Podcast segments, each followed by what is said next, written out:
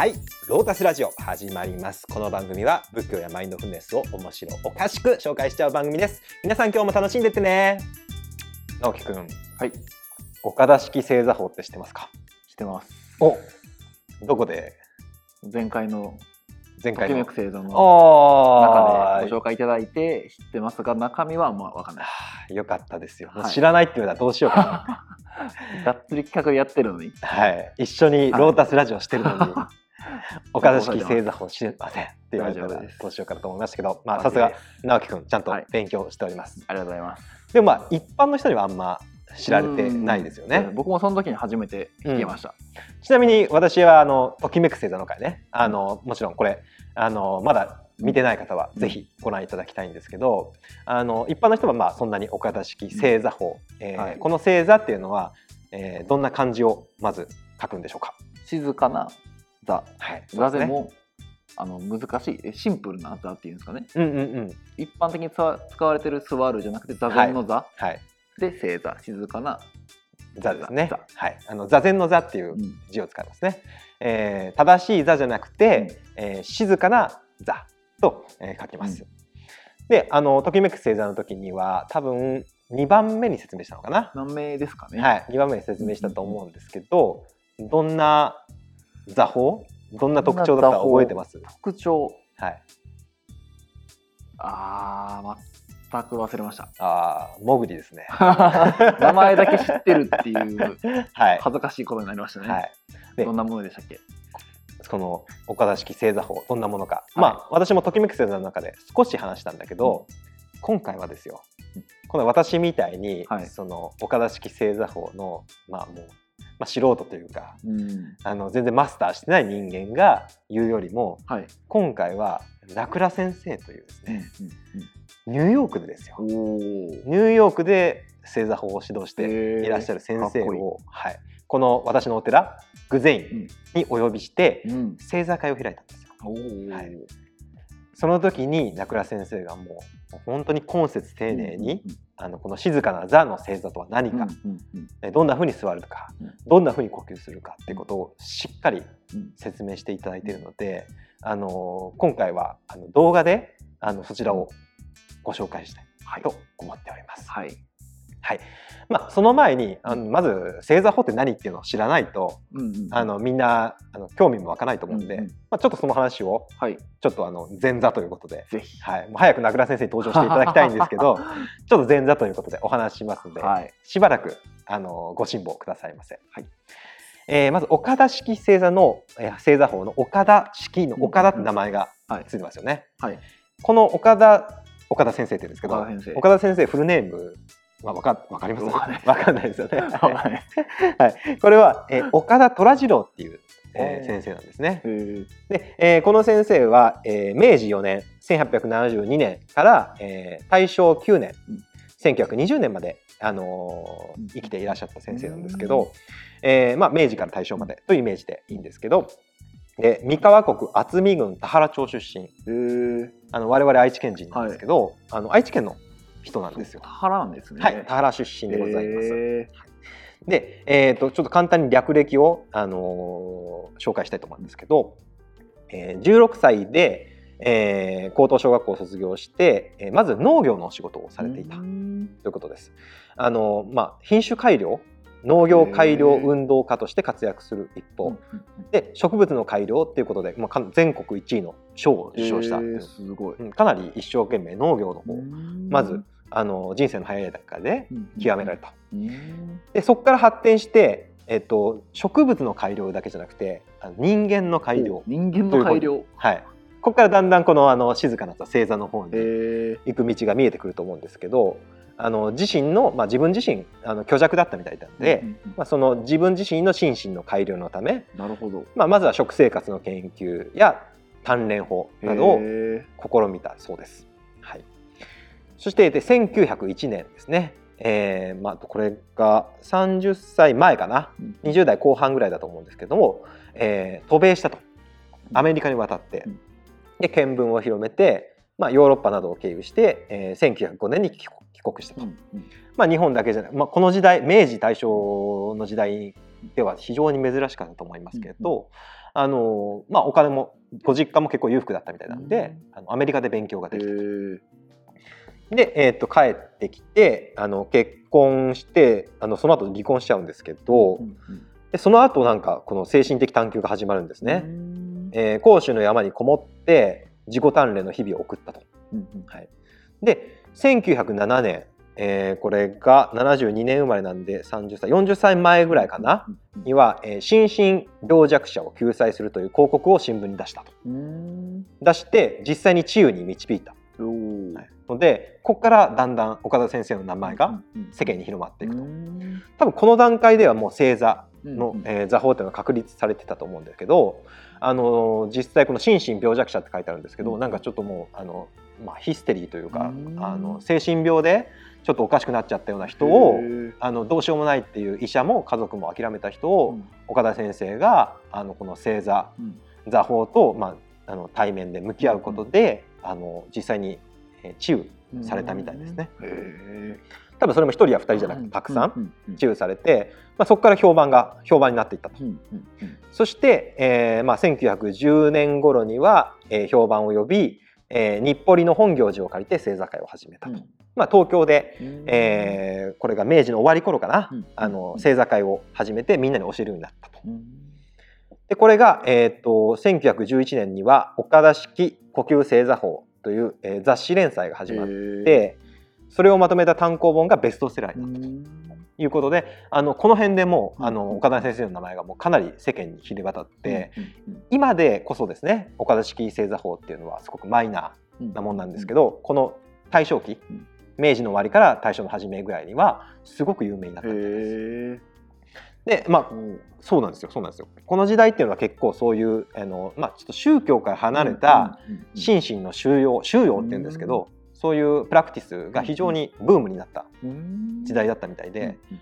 まあ、雰囲気としては今のマインドフルネスと近いかなあの企業人とか財,、財界の偉い人へとか、まあ、貴族みたいな人ーが、あのこの修行法プラクティスで、あの宗教的なプラクティスっていうよりもまず健康法で同時にその自分の心身を鍛えて、うん。あの実生活人生に役立てるっていうのが盛んだった、うん確かに今似てますね。そうそうそう。今ねあのジョブズが座禅してるみたいな、あーなるほどなるほど、うんうん的な感じで当時もうん。流行ってたんですね。大正時代に流行ってたみたいです、へー面白い。はい、だからこの、えー岡田先生以外にも例えばあの藤田霊斎って人が、うん。あの促進調和道って息と心を調和させる道とか、うんこれも呼吸法の一種、うん星座の一種なんだけどとか二木健、えー、二木健三か、うんうん。二木健三さんっていうお医者さうんんもこの腹式呼吸っていうのを、へあの開発されて、まあ、こうこの3人岡田先生岡田虎次郎先生と、えー藤田霊斎先生と、えー、二木健三先生、この3人が結構あの有名で、ーうん。あのせ呼吸法とこの座法も結構広められた。うん。まあ、皆さん丹田呼吸って丹田に意識を置くんですけど、まあ、これが一大ブーム、うん。まあ、今のマインドフルネスブームに近いものがあったと思うんですけど世間に多く広がっていたと。うんだからお弟子さん、あのー岡田先生のお弟子さんも結構幅広いんですよね。うん。上はですねもう寛陰宮って書いてますから。寛陰宮。伏見宮って書いてますからどんな人かわかります？わかんないです。え？もう皇族ですよあね。あ天皇家の一族の人たち。皇族の人も習いに行ったと。うん。特に有力な弟子としては、えー柳田清次郎さんっていう、えーまあ、多分ご存知ないと思うんですけど、えー戦前には日銀の副総裁されてた方。であの戦後は JAL の初代社長やってた、あの完全なる財界人ですけど。ね。はい、やっぱこういう人もあの本当ジョブズと同じ感覚だよね、うんうんうんジョブズが座禅してたように、うんあのまあ、自分のキャリアの中うんでやっぱ行き詰まりがあって、うん。こういう星座法に出会って、柳田先生なんかこういうあ出してるんですね。多分星座ってアマゾンで行くと一番最初に出てくるのはこの星座のすすめ柳田清次郎さんん本だと思うんですけど、うんうん。あのこれが出てくるぐらいあのすごく星座法を大切にあのその後の人生でずっとあのされていたようです。うんうんちょっと面白いエピソードがあるんでご紹介したいんですけど、はい。ちょっと正座してもらえますか？今はい。はい。正座してますよね、はい。はい。柳田先生もある時、えーこの、えー岡田虎次郎先生に習いに正座法を習いに行かれたそうです、うん。ちなみに柳田清次郎さんは、うん。それまで6年ぐらい、うん。あの座禅をうん。円覚寺だったかな？鎌倉のあの禅寺ではい。かなり真剣にされてた、うんそうなんでもちろん座り方っていうのはもうかなり経験がある方だったんですけど、うんこう、まあ、座ってくださいって言うと座られてたらしいです、はい。でまあもうちょっと真剣に座ってみて。真剣に。ガチでガチで、はい、これ直樹君のガチです、はい、ガチの座った姿。こういう頑張って座ってる柳田先生を見て岡田先生は胸ぐらを掴んでファッとこうちょっと柳田先生の言葉を引用しますね、はい。私が個人的に喋るといけないと思うので。先生は先生のすぐ前に座った私を見て私の胸ぐらを取って私が前に飲めるのではないかと思うほど引き下げられたとガッてやったらしいですね、ただそれだけで先生からいちごの教えを聞くこともなかった。しかしこれが私の一生の一大転機となった。っていうことなんでなんかあんまり座禅って姿勢のこと言わないじゃないですか。まあ、あの曹洞宗だったら士官打座って。ただ座るうんうん。何も考えないと。うんであるいはヴィパッサナ瞑想うん。だったら呼吸を見なさいとか。ああなるほど。は言うけど、うん姿勢は楽な姿勢でいいですよ。まあ、背筋は伸ばしてください。でもあとははあの力を抜いて座ってください。確かに。だけじゃない。そうですね。なんかサティパタスタもあんま書いてなかったはい、なんかに二行ぐらいでそうですね。呼吸に行っちゃうみたいな。仏教のあの瞑想の教科書というか、ブッダが説いた、まあ、瞑想のやり方が載ってるお経サティパッターナスッタ念処経にもあんまり姿勢のことを言わない、うん。もうただあの静かな場所でうん。木の下であの背筋を伸ばして座って。それぐらいでさらっと書いてましたね。さらっと言われちゃうんですけ確ど実際この瞑想を始めて、うん。まあ瞑想だけじゃなくて今うん。ヨガでもいいんだけど、うん。あのこういう正座法でもいいんだけど、そういう実践を始めた時に姿勢って結構大事になってきて、うんうんうんうん。えどうやって座るんだろうみたいな、うんうん細かいニュアンス。はいはい。え前のめりがいいのかな後ろがいいのかなとか。でちょっと腰はこう腰をこう立てた方がいいのかなみたいな、うん。あるいはもうちょっと楽にこう、うん。リラックスした方がいいのかなみたいな、うんリラックスって定義も、まあわかんないです。しね人それぞれですし。うん。多分その背筋を伸ばしてリラックスしてくださいってこれ矛盾してるんで、うん。結構困る人ってのはうん。いると思うんだけど、で呼吸も自然にしてくださいって言って言われたけど、うん。でも自然に呼吸するってどういうことみたいな、うんうん。なんかだんだんそういう袋小路に はまってきますよね。はいはいあのげ自由だからこそ逆に、うんうん。うんでもこの岡田式正座法っていうのはあのさっきこう前のめりにガッとされたって言いましたけどこういうふうにもう姿勢は前のめりにするとか足の組み方とか呼吸のやり方とかめちゃくちゃ明確にあの寸分たがわずにやってくださいって岡田先生が言ってる上なのですごく明確に規定されてるんですよ。でそれがまあ不自由に思うかもしれないんだけど多分実践を一度でも経験したことがある人は、あこっちのが逆に親切かなってうんうんうん思うし、多分それを一回あの通ることで、うん。あのその後別にヴィパッサナ瞑想されてもヨガの瞑想されてもいいんだけど、生きてくると思うんですよ。うんうんうん。あああやってちゃんと岡田式正座法では姿勢と呼吸が決まってたなっていうことで、うんうんうん。あのそれが絶対生きてくると思うので、うん。多分別に岡田式正座法をやりたいっていう人だけじゃなくて、うんうんうん。別にヴィパッサナ瞑想をしてる人、うんうん。あるいはマインドフルネス瞑想をしてる人、例えばヨガの瞑想をしてる人、うん。あのどなたにも生きてくるんですよねこれが。うん。だからあの本当にみんなに広く、ん。あのおすすめなのがこの岡田式正座法です。うん。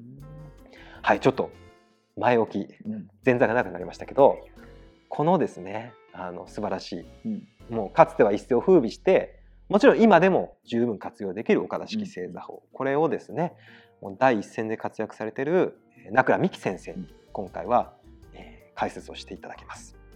名倉先生は、えーまあ、浄土宗のお坊さんでもあるんですけど、えーそうなんですはい。ね、今は拠点をニューヨークに置いていて、うんうん。しかも単身ニューヨークに渡ってね。へえ特にそうなんですか。すごいですよね。はあ。特に教団のバックアップがあるわけじゃなくて、そうなんです。それで行ってやってるんですか、うん、あの信州大谷派に属してるんだけど、はいはい。信州大谷派のお寺はニューヨークになかったみたいですね、ん。でもマジでパイオニアですよね。えで行って正座法でこうそ生きてらっしゃるう何のコネクションもないところで。すごいですね。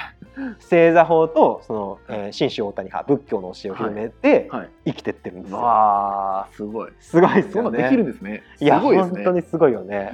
あのお坊さんのあるべき姿だと思うんだけど、うんしかも座禅とかだったらもうある程度知名度があるじゃん、うんうんうんもうあのアメリカでは、まあまあ、成仏とをはじめあの鈴木大拙からの伝統があって。ローマ字で禅みたいなのもそうそうそう広がってるイメージありますね、はい。もう禅っていうだけで人ある程度人が集まるっていう、んんん。バッバックグラウンドというかもう、うん。うんあの前提があるけど、うん。正座ですよ。ああ is 正座って感じですよ。ね。はい。どうやってやっていったんですかね、はい。そっちも気になってきましたね、そうなんです。あのその人生もすごい、うん。あの興味深いので、うん。てか泣けます。うわ私は2回ぐらい泣いてます。泣いてますけど、あの人生っていうかそのもう人間力、名倉先生のもう謙虚なんだけどめちゃめちゃ力強いうん。芯が通ったあの人間力っていうのをぜひ感じてほしいんだけど、まあ今回は正座法ね。正座法で、指導法で、はい。まあ、また別動画であうん。の名倉先生の紹介は、あのお話うん。は上げていきたい。なと思ってるんですけど、あのその名倉先生がもう正座一本でアメリカ人、うん。正座の背の字も知らないアメリカ人をこう、まあ、ファンにさせた虜にした。でアメリカだけじゃなくて実はこの間クロアチアで指導し、えー。クロアチアですか？もはやどこがすらあんま分かんないですヨーロッパですよ、はい、イタリアの対岸にある、ねクロアチア。クロアチアでも指導して、えー。南米でも確かねベネズエラだったかな。はコロンビアか。あでも指導されたっておっしゃってたんで、うんもうもはや英語でもないみたいな、すごいですね、はい。人たちをあのやっぱりこのんなんだ引き入れたというか魅力したあそういう先生なので、うん。この正座法の、えー指導もものすごいもう本場中の本場っていうか、うん。もう第一線中の第一線だと思っていただいていいんで、あのまあときめく正座で僕が簡単な紹紹介はしたけど、うん。あのもう正式なはい。指導法のバージョンは今回なんで今回で。ぜひ楽しみに、あの視聴していただけたらと思います。はい、はい、じゃあここから名倉先生の、えー正座の指導動画となりますので、ぜひお楽しみに。はい、そうしましたら初めにこの座り方ですね、えーこういうふうにしてあの日本式の正座また椅子でもできますどちらもお伝えいたします。まずこの日本式の正座ですね、えー正座というのはまあ普通は正しい座と書きますけれども私どもこの正座静かに座ると書きます。そしてこの初めにですね、えー大事なことはですね、この足を深く重ねます。これがまず大事でございまして、えー深くと言いますのはこのように X 字ですね。えーどちらが どちらが上でも結構なんですけれども、おこれぐらいじゃなく、こういうふうにちょうど X 字に重ね合わせます。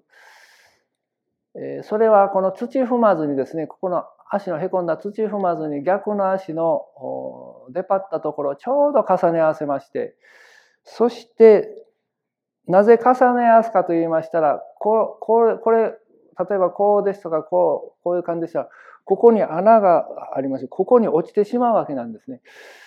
これは腰が立ちにくいわけです。ですから、必ずこういうふうにクッと重ね合わせます。はじめはあの足がそういう習慣がない人はしんどいかもわかりませんけど、だんだんだんだん柔らかになってきますので、やってるうちにですね。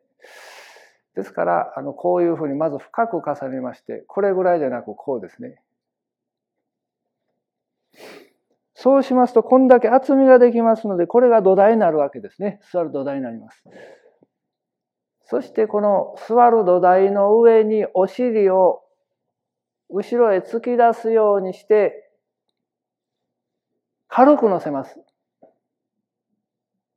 どしっとこういうふうに重心を後ろへかけるんじゃなく軽く乗せましてですねそして手は、えー手は親指を握りましてどっちの親指でも結構です。親指を握ってこここへ落としまして、ももに落としまして、お腹に当てます。それから両膝は、これも大事なことなんですけれども、えー、大体男性は拳2つぐらい、女性は拳1つぐらい、毎回ここの先ですね、これ合わせます。いうことでまずこの物理的に最も安定した姿勢こういうふうにお尻をクッと後ろへ乗せてそれから一番肝心なことはここの腰骨を立てますこれこういうのが一番悪い姿勢ですから立葉というこの脊梁骨をクッと立てましてですねそして頭ぐっと上に上げます。上げますけれども、上げたままでは胸を、胸が反りますから、胸を反っちゃいけないわけです。ここで、みぞおちとありますですね。みぞおちのとこで、クッとこの落とすわけです。上半身を緩めるんです。クッとこういう感じですね。これやってくださいませ。ここでクッと緩めるんです。しかしこれ頭下げるこっちゃございません。顎は後ろへぐっと引いて、ここで上半身の力をくっとこの水落ちを落とすと申します。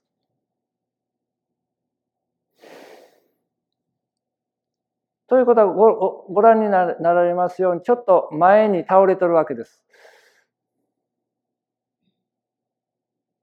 これが実はこの重心がちょうど引力にピタッと合うような姿勢をお互いに今作ってるわけでございますけれども。え、ですからこの後ろへ反らずにこういうふうにクーッとこう前にクーッと方向性としてはこういうクーッと腰にクーッと前へ入れましてですね上半身の力はここへクッと緩めるわけでございます。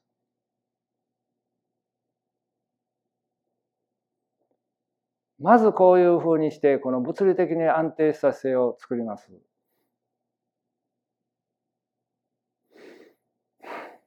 そして目と口を閉じます。そして呼吸です。呼吸は鼻だけでそろそろそろそろそろそろそろそろと鼻の穴からゆっくりゆっくり出していきまして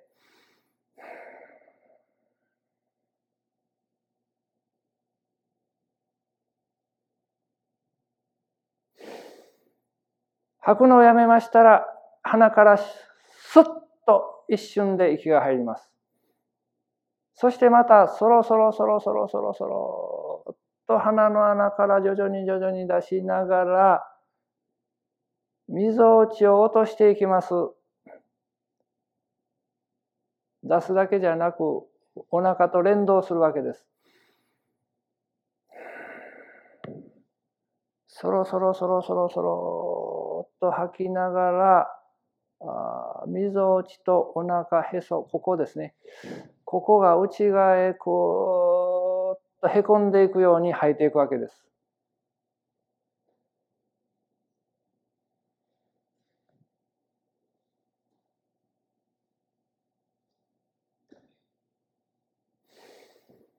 それをやめた途端へこんだみぞおちがパッと浮いて息は自動的に一瞬で入ります。入りましたらまたそろそろそろそろそろそろと鼻の穴から徐々に徐々に漏れ出てるような感じでずっと吐いていきます。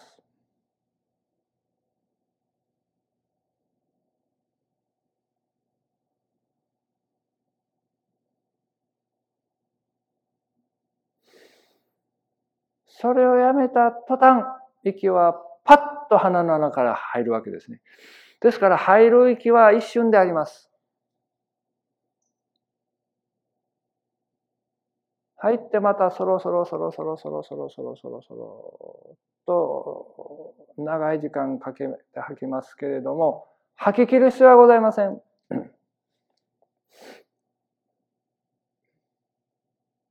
ちょっと余裕を残して吐くのをやめるんです。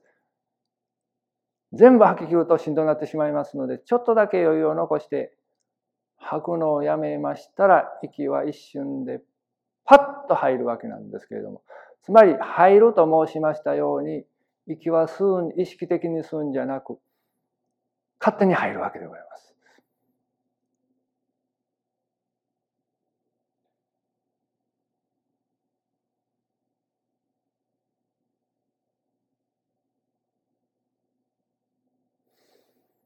その繰り返しをずっとやっていきます。それから丹田に力を入れることがありますけれども、丹田に力を入れることは今は、あの、後ほどまた申し上げます。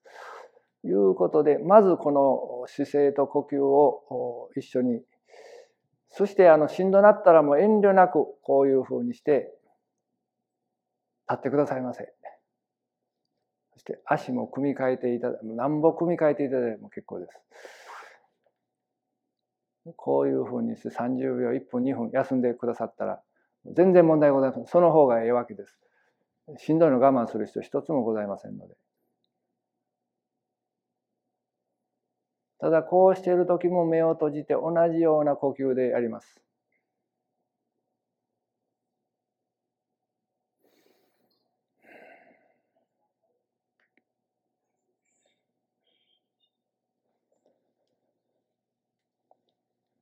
それから椅子の椅子のことも申し上げます。膝が悪い方もたくさんいらっしゃいますし、えー、この日本式の正座できない方、世界には何ぼでもいますので、椅子でもできるわけです。しかし、椅子の場合も座り方が大事でございましてですね、こういうふうにして、前3分の1ぐらいに座ります。これはちょっと椅子が低いですけれども、えー何しろ絶対に持たれないんですね。もう必ず前の方に3分の1ぐらい半分から3分の1ぐらいに座りましてそして一番大事なことはもう腰をぐっと立てまして頭はぐっと上に伸びますけれどもそこで胸を反らずにクッとここにこのクッと 落とすんですね。ここが大事なんです。えー、あの後ろへ反るということは一番いけないわけでして、軍隊式ですね、えー、たまにテレビで、えー、中国や北朝鮮の兵隊さんが胸張って行進してますけど、あれ非常に不自然でしてですね、ここでこういうふうにクッと落とす仏像も見ていただいたら後でまた申し上げますけれども上半身の力を抜くということが非常に大事でございます。ということは少ちょっとだけ前へ行っとるわけです。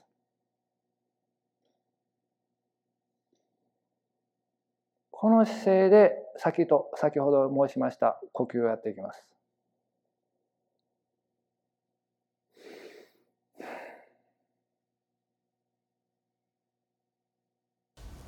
それでは一緒に20分座りたいと思います。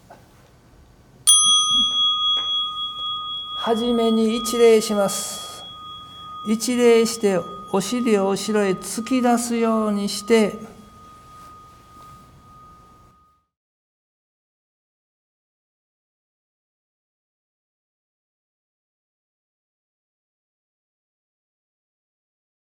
ロータスラジオ。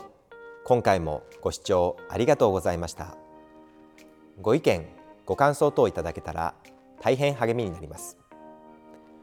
メールアドレスはプロフィール欄概要欄よりどうぞ。それでは次回もお楽しみに。